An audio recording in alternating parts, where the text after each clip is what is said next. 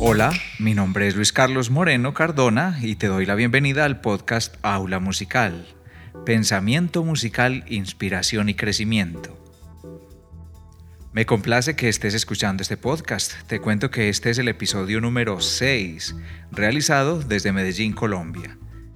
Y bueno, el tema que abordaremos hoy, ¿qué es una partitura? Hablaremos sobre los motivos para elegir una partitura que esté dentro de tu propio nivel musical. Eh, motivos para elegir una partitura que esté por encima de tu nivel musical. Hablaremos también sobre los diferentes aspectos que nos permiten analizar una partitura y la metodología de estudio recomendada para una partitura. Me encuentras en redes sociales como Aula Musical, arroba Aula Musical en Instagram, Telegram, Facebook, Anchor, Twitter y para todos en www.aulamusical.com. Bien, empezamos entrando en materia, que es una partitura. Es un documento que contiene unas convenciones y símbolos que en conjunto representan casi la totalidad de la sonoridad de una obra musical. ¿Por qué digo que casi la totalidad? porque no todo está escrito en la partitura. Hay algunas adiciones que aunque no están representadas allí, están relacionadas con el estilo, con el carácter, con eh, el género, y esto influye mucho en la interpretación y no todo está escrito en la partitura. ¿Qué elementos tiene una partitura? Está el elemento del tiempo, está el registro, es decir, eh, están las notas musicales, ya sea para interpretarlas en un instrumento o para cantarlas, la armonía, las rítmicas, los acentos, y en esto pues hay gente que dice que una partitura se debería leer como si no tuviese compases. Eso también va relacionado al estilo, al tipo de música, y eh, la división en compases determina cierta acentuación en la partitura. Está también las tonalidades, la estructura y finalmente el estilo del que hablábamos ahorita, que está muy relacionado con la época, con el estilo del compositor, el género y el carácter. Vamos a hablar entonces, en primer lugar, las partes de una partitura. En la parte superior a la izquierda de una partitura aparece el nombre del documento. En esa parte superior a la izquierda podría aparecer, por ejemplo, un texto que diga saxofón, clarinete. Esto significa entonces para quién está escrito ese documento. En el centro, en la parte superior, aparece el título, el, título de la obra con un subtítulo al centro, generalmente. Este subtítulo hace alusión a esta información adicional que nos remite a una época, a un estilo, a un género. Y en la parte superior a la derecha aparecen datos del autor, el compositor y el arreglista. De estos campos anteriores se puede obtener información que nos ayuda a deducir el estilo y el contexto de la obra. Luego aparecen las líneas, que a veces pueden ser una línea o dos líneas o hasta cinco líneas, que es a las que se les llama pentagrama porque a veces puede aparecer eh, una sola línea o dos líneas, porque puede estar escrito este documento para un instrumento de percusión. En el pentagrama aparece la clave, aparece luego la armadura, que la armadura es esa zona que está después de la clave, en donde se puede definir si esta obra musical contiene una tonalidad o si está escrita en cierto modo o si por el contrario está en una especie de atonalidad. Luego aparece la subdivisión del ritmo en compases con una indicación que nos indica esa subdivisión de acentos y luego la forma o subdivisión en partes de toda la obra musical, es decir, el revisar qué estructura o qué eh, análisis formal se puede hacer de toda la obra que esto nos permite una mejor eh, forma de estudiarla, de comprenderla, de entender sus partes, nos permite memorizarla más fácilmente y desplazarnos a través de la partitura, tanto en la forma visual como al momento de interpretarla. Por ello, cuando se hace un análisis formal, muchas veces el músico acostumbra eh, rayar con lápiz o con colores su documento para tener mejor elemento de guía al momento de interpretarla. El estilo, insisto nuevamente, no está escrito. Generalmente se debe indagar y deducir con información eh, relacionada con la partitura. Debes revisar si estás al nivel de la partitura que tienes enfrente. Si es una partitura que la puedes tararear tranquilamente o silbar, si es una partitura eh, que como si fuese una carta que recién te escribieron, bueno, yo soy de la época en la que se escribían cartas. si es una carta que la puedes leer ya o si es una carta que la vas a, leer dentro de tres meses. Eh, la partitura debería ser como una receta de cocina. ¿La puedes mezclar ya o hay que ir esperando a que se te termine el semestre para que la puedas tocar? La partitura debería ser como un idioma, que si te está transmitiendo un mensaje ya, puedas saberlo, comprender e interpretar perfectamente ya. Estos tres ejemplos eh, a forma de parodia lo digo porque es muy común encontrar en el medio de los músicos que se inicia el aprendizaje de una partitura, pero hay que esperar mucho tiempo para que la partitura esté lista. Y esto generalmente sucede porque se elige repertorio que está por encima del nivel del músico. ¿Por qué es agradable elegir repertorio que está dentro del nivel del músico? Pues porque se va a hacer música por el simple, llano disfrute, porque se realiza la lectura a primera vista, esto es decir, que con solo tener el documento enfrente, como si fuese leyendo un chat de WhatsApp o algo, es fluido, completamente digerible todos los elementos que hay allí y ah, se le llama esto lectura a primera vista. Todo músico debería leer a primera vista y esto sucede con un repertorio que esté en un nivel acorde a las capacidades técnicas de interpretación que tenga el músico. Otro motivo, además del disfrute y la lectura a primera vista, pues está el hecho de enriquecer el repertorio, tener repertorio que es acorde al nivel del músico y que puede interpretar sin tensiones es también productivo tener un repertorio que esté por encima del nivel del músico y esto sucede porque a veces se desea crecer técnicamente a través de la partitura o porque se quiere aprender más a través del montaje de esa obra que se ve como un nuevo reto y que puede aumentar el nivel.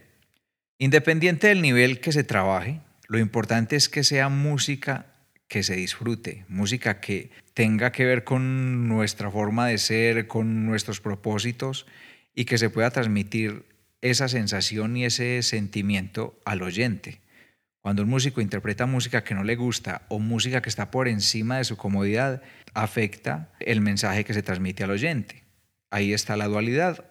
Repertorio que está dentro de tu nivel, repertorio que puedes disfrutar y que es un repertorio que sale fácil, y contrastarlo con un repertorio que esté por encima de tu nivel, que puedas eh, estudiar poco a poco y que ojalá sepas elegir estratégicamente qué tan lejos está el nivel de la partitura de tu actual nivel musical. Independiente del nivel que se trabaje, lo importante es que sea música que nos guste, música que se disfrute, insisto en ello. Voy a hablar a continuación de los principios básicos al abordar una partitura que esté un poco por encima del nivel, es decir, pautas que quizás por desconocimiento muchos omiten o que por pereza quizás no los tienen en cuenta o por el afán o por la falta de orden. Estos pasos podrían ser realizados en el orden en que los planteo o en otro orden, pero cada uno de ellos contiene información que seguro te parecerá muy útil. Antes de enumerarlos, voy a leer unos mensajes recibidos de Facebook esta semana cuando puse a consideración el tema y el primero de ellos es, de Iván Felipe Muñoz Vargas. Yo les hacía la pregunta que qué aspectos se deben tener en cuenta antes de estudiar una nueva partitura. Y Iván Felipe dice lo siguiente. Primero, descifrar el ritmo. Segundo, escuchar la pieza y ojalá por un muy buen músico o solista, porque escuchando también se aprende. Tercero, armadura y tonalidad. Si aplica, si no, pues los modos, sintéticos, la tonalidad libre, dodecafónica, serialista. Cuarto, pasajes complejos, enfocarse en los pasajes complejos que implican movimientos difíciles para la mecánica y estructura del instrumento. Quinto, musicalidad y frase. después de haber tenido resuelto el ritmo, la tonalidad y los pasajes. Sexto, memorizar. Y séptimo, disfrutar. Termina así el comentario de Iván Felipe. Voy a leer a continuación el mensaje de Gerson Espinosa Amador.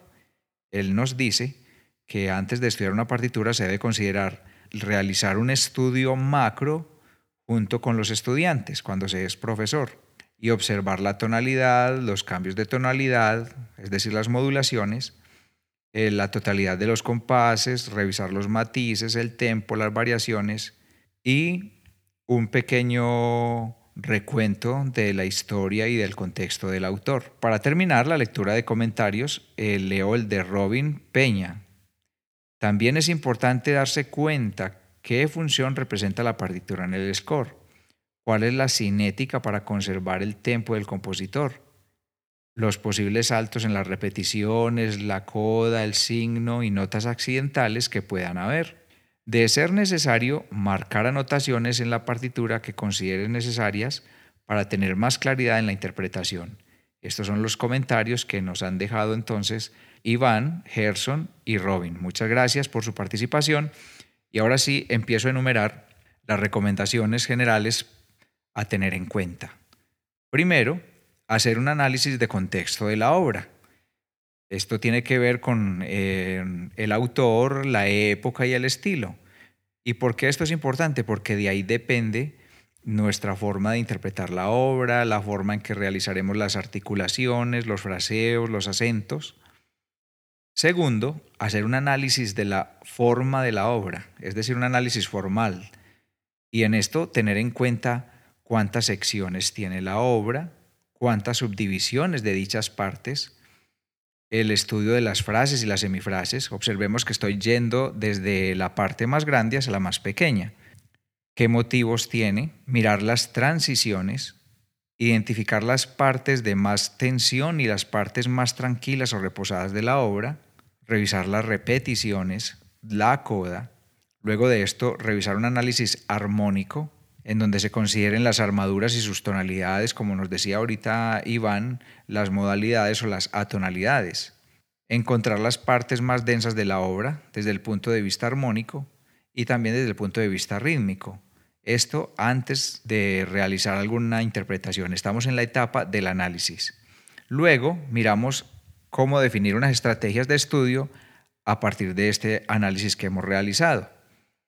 Y vamos a continuación con el siguiente punto que es dividir el reto en varios pequeños retos. Esto ya lo habíamos hablado en unos episodios anteriores llamados La primera vez. Lo importante es que cuando tengas un reto sepas subdividirlo a su vez en pequeños retos, cada uno de ellos logrables. Y para que esto sea posible tendremos en, cuenta el tempo, que debería ser un tempo moderado. ¿Y a qué le llamamos un tempo moderado? Aquel que te permita siempre estarlo haciendo bien. Aquel tempo que te permita que a cada intento salga bien. El tempo moderado es aquel que te permite interpretar sin ansiedad y que te permite recorrer con seguridad la partitura. Luego de hacerlo bien, a un tempo, se puede aumentar un poco y repetir todos los pasos, y en este caso se recomienda la ayuda de un metrónomo. Hay muchas posibilidades de tener un metrónomo, ya sea porque instales una aplicación en tu celular o porque hagas uso de algún recurso web que consigues en Internet o porque tengas un dispositivo que se llama metrónomo y que puedas poner al lado de tu silla o en tu mesa. Otro aspecto, después de haber definido ese tempo cómodo para empezar a, estudiar, es la parte rítmica. Y esto lo hablamos tanto como si son músicos principiantes o como si fuesen músicos avanzados, cada uno definirá cuál de estos pasos omite o si los sigue en el siguiente orden. Eh, cuando se enseña una partitura, lo primero a revisar es si se hace necesario, según el nivel del que la está estudiando, de usar palabras que sirvan como de ayuda para el aspecto rítmico. Por ejemplo, a dos corcheas juntas es común decirles palabras de dos sílabas. En este caso mencionaré palabras con las cuales eh, me familiaricé en mi experiencia como docente y es palabras relacionadas con el movimiento. Troto, voy, rápido, rapidito, y suenan de la siguiente manera. Voy a leerlas como si fuesen repetidas. Troto, troto, troto. Esto representa la rítmica musical de ta, ta, ta, ta, ta, ta. El rápido, rápido, ta, ta, ta, ta, ta, ta, ta, ta, ta, ta, ta. Rapidito, rapidito, ta, ta, ta, ta, ta, ta, ta, ta, ta, ta, ta, ta. Entonces, ese primer acercamiento rítmico a la partitura, guiándose con el lenguaje, para músicos que están en una etapa de aprendizaje puede ser de mucha utilidad. En un nivel un poco más adelante, también estudiar la partitura de manera tarareada, es decir, usando la sílaba ta y siguiendo un ritmo de subdivisión con los dedos. También ya en un nivel un poco más avanzado, pues simplemente tararear sin ningún tipo de ayuda. Pero los dos pasos anteriores son muy importantes si te encuentras en una etapa de aprendizaje. Luego de esto, cuando ya sientes que la partitura la comprendes desde lo rítmico, que no hay ningún misterio todavía por resolver, que ya todos quedaron resueltos, entonces abordar los nombres de las notas, leer los nombres de las notas con el mismo ritmo que tiene la partitura. Luego, el nombre de las notas cantadas, es decir, a lo que se les llama solfear. Esta es una recomendación de muchas metodologías que argumentan que si el músico no sabe cantar la partitura, luego no tendrá el criterio para saber si sus notas están afinadas o desafinadas, no tendrá criterio para eh, fusionarse dentro de un ensamble, independiente de que las vaya a tocar en un instrumento. Luego de haber realizado las notas cantadas con el nombre de la nota, se recomienda decir los nombres de las notas e ir haciendo las posiciones con los dedos, digitando las posiciones en el instrumento. Luego de todos estos pasos, con seguridad que podrás pasar al siguiente, que es ejecutar la obra, es decir, interpretarla a través del canto o del instrumento si eres instrumentista, al tempo lento que te permita hacerlo siempre bien. Tocarlo primero en tempo lento y si te sale bien, pues ya luego se hará una revisión eh, para hacer un aumento gradual hasta que obtengas el tempo correcto de la partitura, pero siempre empezar desde lo más lento e ir subiendo gradualmente. Cuando se está interpretando la partitura en el instrumento o la estás cantando, revisa tu posición corporal, tu respiración, revisa que no haya tensiones musculares y que se sienta una frescura y una naturalidad. Si logras interpretar toda la obra conservando la naturalidad, entonces puedes volver a definir un nuevo tempo, un poco más rápido, y volver a repetir los pasos anteriores de interpretación. Cuando ya estás tocando la obra, puedes incluso proponerte hacer tu propia propuesta de cómo va a quedar el estilo, la interpretación de la obra, el carácter. Y luego, en ese momento sí me parece recomendable escuchar otras interpretaciones, ya sea a través de videos o grabaciones, y sacar conclusiones. Eh, me parece que este es el momento oportuno en que se debe obtener otras referencias, no antes.